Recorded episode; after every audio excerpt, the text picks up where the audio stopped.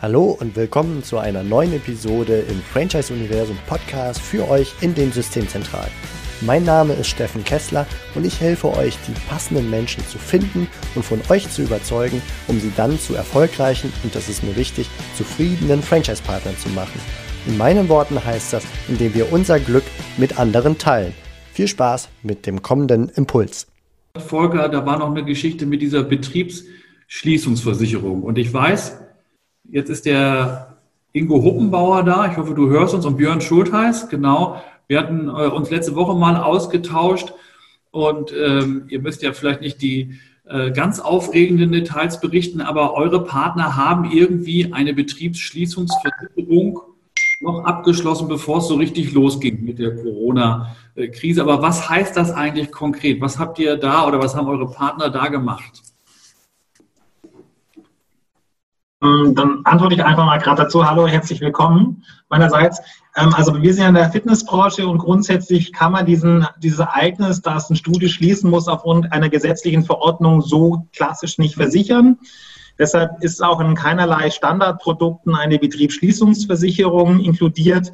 Ähm, als wir aber die Krise und auch eine die mögliche Betriebsschließung haben auf uns zukommen sehen, haben wir zusammen mit unserem Makler und das Maklerhaus, mit dem wir zusammenarbeiten, ist Mütze, ähm, zusammen eine Lösung gefunden, wie wir unsere Fitnessbetriebe in den Bereich Hotellerie, Gastronomie mit versichern konnten, weil dort das Thema Betriebsschließungsversicherung wohl üblich ist. Warum? Weil der Gesetzgeber dort gern wegen zum Beispiel irgendwelchen Verstößen gegen die Gesundheitsordnung, also Salmonellenprobleme oder sonstige Sachen, ähm, dann mal einen Betrieb schließt. Das ist tendenziell auch nur vorübergehend, weil dieses Problem kann man recht schnell beheben.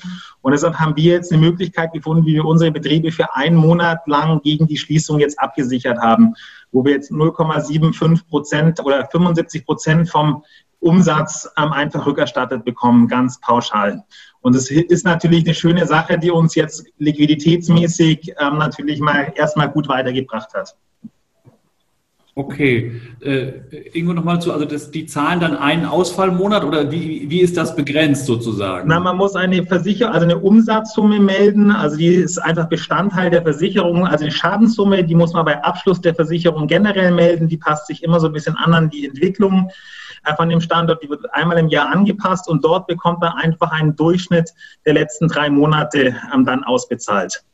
Und die Betriebe, die das jetzt ausbezahlt bekommen, die fahren teilweise sogar noch ein bisschen besser wie davor, weil die ja dann die Mitarbeiter auf Kurzarbeit gepackt gekriegt haben, damit auch massive ähm, Einsparungen bei den Personalkosten hinbekommen haben. Das heißt, die 75 Prozent vom Umsatz sind da auf jeden Fall eine sehr hilfreiche Größe. Wie teuer ist so eine Versicherung? Ähm, sehr gering. Also die BMIS, das war wirklich ein paar, also 0,6 Euro. 0,65 Promille, glaube ich, vom Jahresumsatz ist ja nichts. Das ist. Ja. Hattet ihr vorab Informationen oder äh, dass ihr also wirklich einen Monat vorher das Ding abgeschlossen habt? Einen Monat nicht, es waren tatsächlich ja. nachher nur ähm, etliche Tage vorher. Also dort, wo wir die Entwicklung einfach haben kommen sehen, haben wir angefangen zu recherchieren, was es gibt. Und, und unser Makler war da sehr kreativ in der Unterstützung und hat eine Lösung angeboten.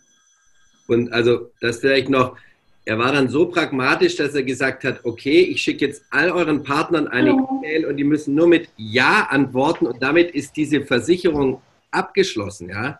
Und dann gab es auch tatsächlich Partner, die das nicht geschafft haben, mit Ja zu antworten. Nee, da habe ich nichts gehört, aber da wäre es, glaube ich, gut, wenn du den Oliver nochmal fragst, weil das hat. Entschuldigung, ich glaube, wir müssten mal die Anker ausschalten. Ne? Selbst, selbst das Ja war dann irgendwie untergegangen oder zu viel Aufwand oder war ich dann doch unsicher und dann hat der Makler tatsächlich, selbst die, die nicht mit Ja geantwortet haben, im Nachhinein trotzdem mit einpolisiert. Und ich finde es so ein typisches Beispiel in der Krise. Ich meine, würde das ohne Krise passieren, dass wir einem Franchise-Partner eine Versicherung aufschwätzen oder ein Makler, dann wäre das der schlimmste und frechste und unverschämteste Makler der Welt. Jetzt in der Krise ist er natürlich der Superheld und der tollste Makler mit so einem tollen Service und wirklich grandios natürlich. Also so ist natürlich die Welt dann auch wieder, ja, in, mit und ohne Krise. Okay. Äh, ich vermute, dass aber zur, so. zur jetzigen Zeit äh, der Superheld da auch nichts mehr machen kann. Ihr wart einfach sehr früh dran und konntet dadurch. Ja, Wenn die klar, jetzt in dem Moment, wo der Schadensfall eingetreten ist, also dem Moment, wo die Betriebsschließung ausgesprochen ist, kann man natürlich nichts mehr rückwirkend versichern. Das wäre eher eine Möglichkeit, tendenziell nach der Krise halt seine Versicherungspolice dahingehend zu prüfen, was da möglich ist. Da wird es aber nicht mehr so günstig sein, wahrscheinlich. Ne? Wahrscheinlich, ja. Also äh, ja, wer sich da noch weiter informieren möchte, gerne bei Fitbox. Die haben auch virologisches Insiderwissen äh, sehr frühzeitig, bevor noch irgendwas losgeht. Äh, und das kann sehr viel Geld sparen möglicherweise. Gibt es bei euch, also geht es schon so weit? Also Gastronomie, Hotellerie, es gibt Branchen, die sind stärker betroffen und weniger stark betroffen. Äh, gibt es bei euch in den Systemen aber schon Franchise-Partner, wo man relativ klar absehen kann, wir sind unter uns und besprechen das mal sozusagen, äh, die schaffen das nicht mehr. Ähm, kann man das jetzt schon voraussehen oder wird noch, passt es noch? Oder wartet man vielleicht noch auf, sagen wir mal, die Gastro-Sonderhilfsprogramme der Bundesregierung, die angesprochen worden sind? Ähm, wie, wie ist da die Situation oder wie ist eure Einschätzung? Ähm, werden alle eure Franchise-Partner die Krise wirtschaftlich überstehen? Also sprich, Standortschließung droht, ja oder nein? Herr Baas, Sie schütteln so ein bisschen mit dem Kopf. Ja, also ich bin mir sicher, beziehungsweise ich weiß es auch von einigen, die es nicht überstehen werden.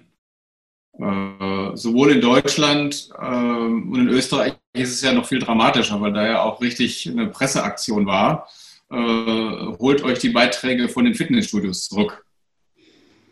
Super. Also die haben richtig gelitten und ich bin gespannt. Ich werde die Woche nochmal mit Österreich telefonieren. Ähm, ja, aber ne, und bei uns ja, ich sag mal, das ist ja wie in jedem System. Ne? Da gibt es welche, die halt äh, so schon nicht gut gewirtschaftet haben oder wo es halt nicht gelaufen ist. Ich will jetzt keinem irgendwelche Schulden in die Schuhe schieben. Ähm, und äh, die haben jetzt natürlich doppelt und dreifach Schwierigkeiten. Und die, das sind genau die, die es nachher nicht schaffen werden. Mhm. Das würde mich mal interessieren, weil äh, die Kosten sind natürlich laufende Franchise-Gebühren, die Miete, also Miete als Essen. Die Trainer werden wahrscheinlich bei Miss Sporty alle auch in Kurzarbeit geschickt worden sein. Das heißt also, da bestehen ja keine Kosten. Bei den Franchise-Gebühren äh, kann ich mir vorstellen, äh, wird man sich äh, gut einigen können. Ähm, klar, Finanzierung, aber da habe ich ja auch die Möglichkeit, da zurückzustecken. Ich meine, dann kann ich die Kosten für so ein Sporty-Studio, ich denke mal auf, jetzt ohne eigenes Einkommen, auf 2.000, 3.000 Euro im Monat schon reduzieren. Richtig oder liege ich jetzt völlig außer Ja, also ich sag mal so, ja, natürlich, aber selbst das wird für einige schwer werden. Da muss ich aber schon extrem schlecht gewirtschaftet haben, ne? Ja, gut, äh, ich sage jetzt mal, ich kenne jetzt nicht die Zahlen in anderen Systemen, aber ich sage mal so 20 Prozent äh, vom ganzen System sind da immer irgendwo dabei, die so an so einer Schwelle sowieso schon krakeln. Und ich sage mal Kurzarbeit, ja, äh, viele arbeiten ja mit, mit, mit Aushilfen. Das heißt, da ist ja nichts mit Kurzarbeit kann da vielleicht auch noch kurz was dazu sagen, ähm, weil wir auch in der Fitnessbranche sind. Also wir haben tatsächlich auch einige, die jetzt äh, pro ziemliche Probleme haben finanziell. Bei den meisten ist es in Ordnung, solange sich das nicht zu lange hinzieht, aber gerade die Startups, also die gerade gegründet haben, die gerade ihre ersten Kredite vielleicht letztes Jahr genommen haben, reingegangen sind in die Branche, da auch schon super Einstiegsumsatz gemacht haben, die konnten natürlich noch nicht die Rücklagen bilden. Und jetzt stehen die vor der Situation, dass sie ähm, eigentlich, wenn sie keine Soforthilfe bekommen, ähm, wieder in die Finanzierung gehen und sich einen Kredit aufnehmen, wo auch fraglich ist, wann können sie den denn zurückzahlen? Wie wird denn überhaupt der Markt nach Corona-Zeit agieren? Werden die Menschen weiter in ihren Häusern bleiben? Gerade so die Dienstleister betrifft es natürlich jetzt von uns, ähm, dass auch nach der Corona-Zeit vielleicht der Markt jetzt nicht natürlich komplett stillgelegt ist, aber doch ähm, zurückgefahren, weil die Leute nicht sofort wieder rausgehen und sagen, ja, machen wir so weiter wie vorher.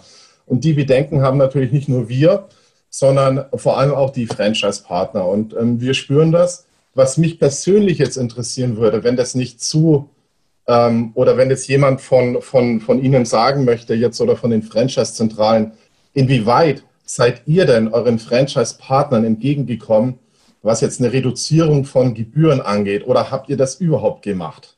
Kann man sowas hier mal fragen? Na klar. Dafür sind wir da. Ja, also kann ich, kann ich auch gleich, gleich einsteigen. Also wir haben unseren Franchise-Partnern die komplette Franchise-Gebühr für März und April aktuell erlassen, äh, zu 100 Prozent. Neben dem, dass wir Lieferbedingungen verändert haben, äh, Mindestbestellmengen und Versandgebühren äh, angepasst haben, das definitiv. Ja. Mhm. Und das unabhängig Ach, davon, ob da noch Rücklagen da wären bei den Partnern, also, also wie die finanziell gestellt sind, einfach mal aktiv, flächendeckend. Okay. Genau, völlig unabhängig und aktiv von unserer Seite. Äh, das haben wir definitiv gemacht. Ja. Und auch wir merken natürlich, um auch diese Wirtschaftlichkeit bei uns äh, kurz einmal darzulegen, die Partner, die vorher gut gewirtschaftet haben, haben jetzt noch nicht diese Themen und die, die vorher schon geschwächelt haben, ganz normal, die haben jetzt erst recht Probleme. Ähm, haben aber auch, äh, auch da wieder regionale Unterschiede. In Baden-Württemberg werden nach zwei Tagen die Kredite über 15.000 Euro überwiesen und nicht erst genehmigt. Und in Berlin äh, ist eine lange Warteschlange äh, von Leuten, die hier diesen Hilfsfonds in Anspruch nehmen. Also auch da ganz, ganz unterschiedlich.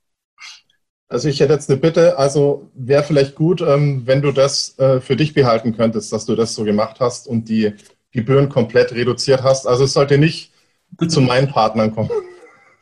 Okay.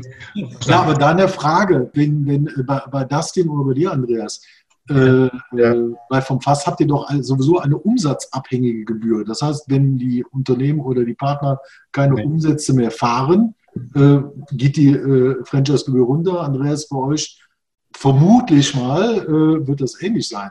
Also, also, wir gehören zu den wenigen, die eine, eine feste laufende Gebühr haben oder eine feste Franchise-Gebühr haben. Und ich werde das diesen Monat, beziehungsweise im kommenden Monat, die werden wir auch komplett erlassen. Okay. Also, also wir haben eine feste, feste äh, Franchise-Gebühr. Ah, okay, gut. Haben wir auch, ja. Genau. Okay. Gut, das wundert mich jetzt. Also, wenn wir drei Leute und äh, einmal im Handel und in der Fitnessbranche, äh, Ingo oder, oder Björn, ihr habt, ihr habt eine Prozentuale, ne? Wir haben, wir haben ähm, umgestellt äh, von von umsatzabhängiger Gebühr auf feste, aber natürlich haben die Altverträge weiterhin ähm, eine umsatzabhängige Gebühr. Das ist jetzt gerade wirklich hybrid. Alle, die in die Verlängerung gehen, switchen dann auch auf die feste Gebühr. Ähm, und da haben wir natürlich eine große Diskussion, was ist Umsatz und was ist Einnahme. Da haben wir natürlich nochmal auch auf Hinweis von Volker äh, nochmal genau in unserem Franchise-Vertrag geguckt. Da steht tatsächlich Umsatz. Und ähm, also eine Einnahme wie jetzt äh, zum Beispiel die aktuellen Lastschriften, die wir ziehen, sind zwar Einnahmen, aber anscheinend behaupten manche Partner keinen Umsatz, weil ja keine direkte Leistung dagegen steht. Die Leistung kommt ja erst im Nachhinein, am Ende wird die ja quasi nachgeholt. Ähm, auch eine Leistung äh, wie, wie das Helikoptergeld ist, ist eine Einnahme, aber nicht unbedingt Umsatz. Also das ist wirklich eine große Diskussion gerade. Nichtsdestotrotz haben wir alle, die, die wollen natürlich die, äh, die Franchise-Gebühr gestundet aber nicht erlassen, weil ich sage immer wieder, wir, wir leisten gerade deutlich mehr und intensiver und, und, und wirklich also essentiellen Support für unsere Partner. Wir arbeiten alle viel mehr Stunden als sonst und das ist, ist ja auch nochmal ein Argument, ja. Ich glaube, der Volker hatte gerade mit dem Kopf geschüttelt und hat das voll gesehen. Und ich weiß nicht, was ist Helikoptergeld? Ich kenne Helikoptereltern, aber Helikoptergeld kann ich jetzt noch nicht. Erstmal, wenn, wenn bei, äh, ähm, bei diesem Franchise-System jetzt auch einige Tage, bevor es in die Krise ging, plötzlich eine feste äh, Umsatz, äh, also eine feste unabsatzabhängige äh, Gebühr eingeführt worden ist, dann äh, ziehe ich mal Hut, dann sind es ja wirklich Hellseher dort. Ne? Erstmal nochmal schnell, schnell versichern und eine richtige Gebühr einführen. Das wäre ja brillant. Ähm, also ich glaube, die, die richtige Lösung, also was, man, was alle fast machen, ist Stunden. Weil Stunden heißt ja erstmal, du musst nicht zahlen. Das finde ich ein sehr gutes Signal. Heißt aber nicht, ich verzichte endgültig darauf. Ich habe diese Option ja noch weiter und die kann ich ja unter Umständen auch individuell je Franchise-Nehmer abhängig machen. Also wenn ich sehe, einer der, und das weiß ich ja als Franchisegeber, der schon die ganze Zeit äh, am Abgrund steht oder der gerade erst kurz dabei ist, da erlasse ich vielleicht ganz. Und bei den anderen, die gut dastehen, die es durchhalten können, da ist, heißt die Stundung, das kann ich auch weiter verlängern. Ich kann das ja, dann kommt es am nächsten Jahr oder die, die können das in Raten zurückzahlen. Das kann ich individuell machen. Ne? Also klar, dass ich sagen kann, ich kann es mir leisten, kann ganz verzichten. Aber wichtig fände ich, dass man sagt, ich stunde zumindest mal und dann schaue ich kann es noch gar nicht absehen als Franchisegeber. Ich weiß es ja nicht, wie sich die ganze Situation noch entwickelt. Und keine Bange, ich kümmere mich drum, ich lasse sie nicht hängen und dann kann ich individuell sogar verschiedene Lösungen machen. Ich habe ja diesen Gleichbehandlungsgrundsatz im Franchise-Recht. Ich darf niemand ungleich behandeln, aber wenn der Sachverhalt gleich ist. Ne? Und wenn ich einen Franchise immer habe, der nachweislich schon wirtschaftliche Schwierigkeiten hat, dann kann ich den natürlich äh, anders unterstützen als ein Franchise-Nehmer, der auch mal zwei Monate, sage ich mal, mit einem geschlossenen Geschäft äh, ähm, durchstehen kann und dann sich halt nicht das neueste Auto kaufen kann. Also deswegen finde ich eine Stundung immer ein gutes Signal. Das, der hat ja den großen Vorteil, ich habe auf noch nichts verzichtet. Mhm. Ja. Vielleicht kann ich auch kurz noch mal sagen, was wir gemacht haben. Also das Prinzip war ja das, dass wir so eine Analyse gemacht haben und gesehen haben, 30 Prozent unserer Franchise-Partner, denen geht es ganz schlecht. 30 Prozent geht zum Mittel, die halten das ganz gut durch und circa 40 Prozent geht es richtig gut, weil die haben Rücklagen bilden können aufgrund der Gewinne der letzten Jahres, von denen wir eigentlich viel zu wenig äh, bekommen haben, was aber in Ordnung ist, ja, das ist das System. Aber es gibt verschiedene Gruppen und äh, wenn wir jetzt betrachten, dass die Zentrale ja jetzt hier auch über die Zeit der Pandemie möglichst viel Einnahmen haben möchte, dann ähm, müssen wir jeden getrennt betrachten. Und zwar haben wir dann verschiedene Pakete geschnürt. Welchen Support wollt ihr während der Pandemiezeit? Und dann konnte sich jeder in das jeweilige, reinwählen oder rauswählen, was er möchte, sodass dann die 40 Prozent, die richtig viel Geld haben und richtig viel Rücklagen, die Gebühren voll weiter bezahlen. Die Mittelschicht, sage ich mal, äh, die hat dafür gewählt, ja, dass das so ein bisschen auf Nummer sicher geht, aber von denen bekommen wir 70 Prozent. Und die, die sagen, wir haben wirklich, also es ist wirklich knapp, die gehen auf 50 Prozent runter. Oder wenn es wirklich ganz knallhart ist, dann sprechen wir mit denen und dann können die auch auf Null gehen. Aber so kann für uns jetzt ähm, jeder das bezahlen, was ihm möglich ist, je nachdem von seiner finanziellen Situation. Und alle sind happy, ja. Weil die haben die Wahl selbst getroffen. Vielleicht nochmal eine äh, etwas ungeschützte Idee in den Raum. Ich habe das noch nicht geprüft ähm, die, die, gerade die schlechteren Partner, die jetzt sozusagen ganz am Abgrund stehen, die haben einen erhöhten Beratungsbedarf eigentlich von den Franchisegebern. Und das Besondere ist ja auch, dass diese 20, 30 Prozent der nicht performenden Partner für den Franchisegeber natürlich jetzt alle auf einmal kommen. Und gleichzeitig kommt für diesen erhöhten Beratungsaufwand auch kein Geld rein. Ähm, wir haben ja diese ähm, neue BAFA-Beratungsförderung speziell für Corona-Krisenfälle, äh, wo man also relativ äh, als gelisteter BAFA-Berater 4000 Euro äh, bekommt für die Beratung und derjenige, der beraten wird, muss die Mehrwertsteuer bezahlen. Das ist ein Instrument, was die Finanzierungsberater im Moment Land auf Land ab überall nutzen. Und ich habe mich eigentlich gefragt, warum können das nicht auch Franchisegeber nutzen in dieser Situation? Ähm, so eine BAFA-Listung ist kein großes Hexenwerk.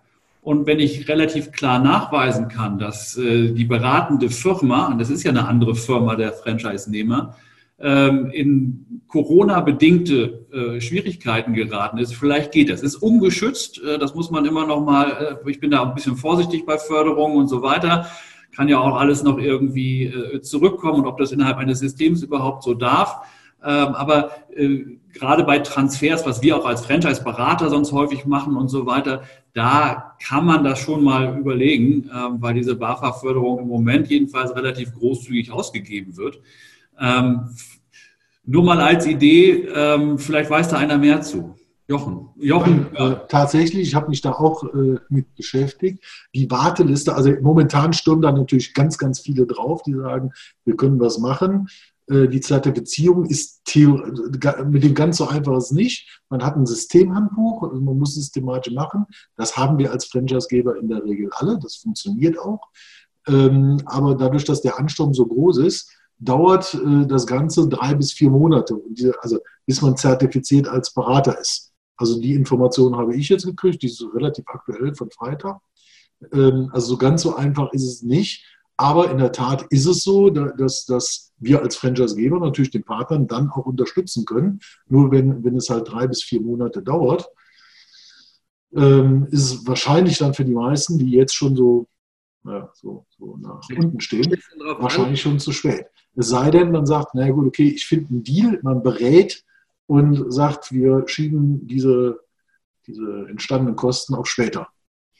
Also wir haben das heute in unserem Update-Call auf die Agenda genommen mit den ganzen Franchise-Partnern. Es hat ein Franchise-Partner vorgeschlagen.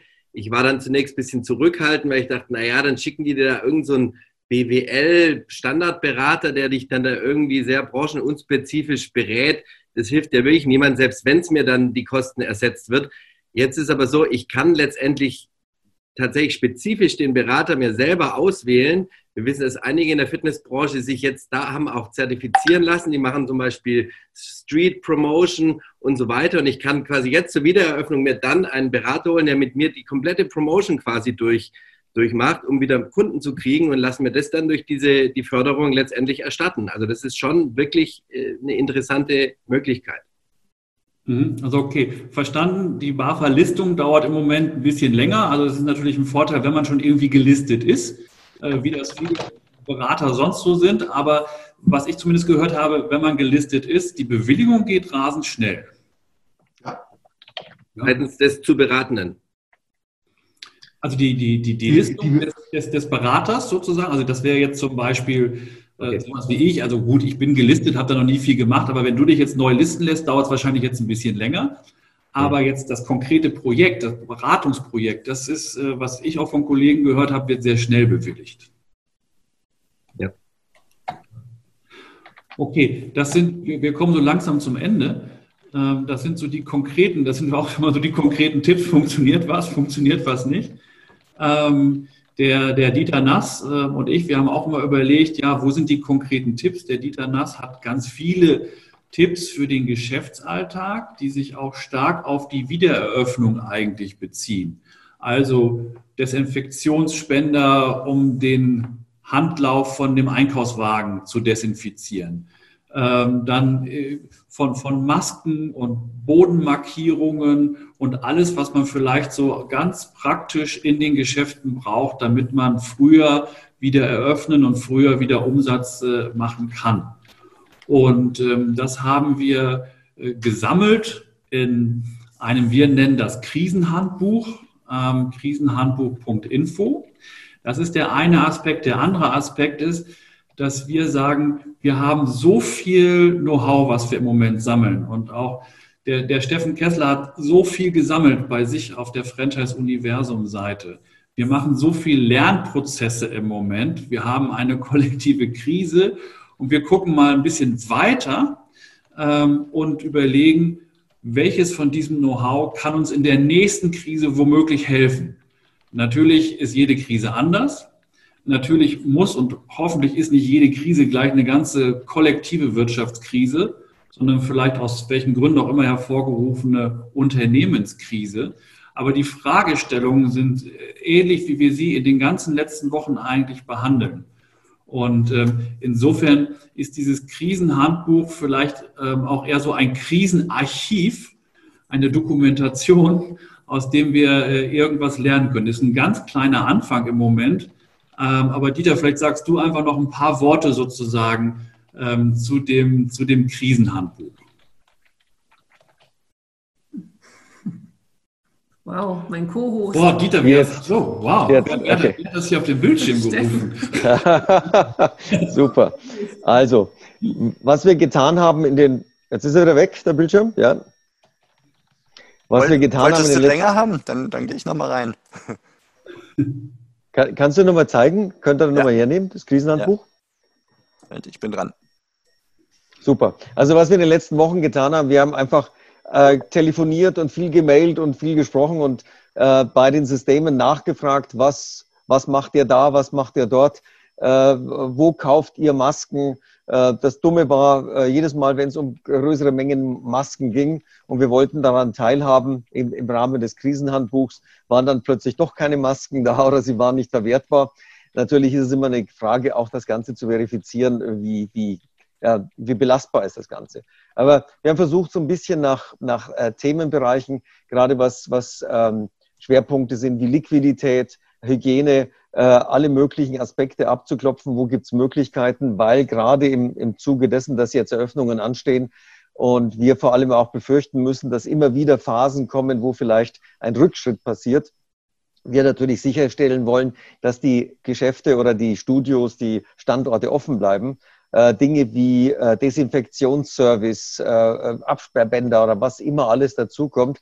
Bei, bei ähm, in, in der Gastronomie ist momentan To Go und, äh, und, äh, und Delivery natürlich ein Riesenthema. Das heißt, wo bekomme ich überhaupt Autos momentan?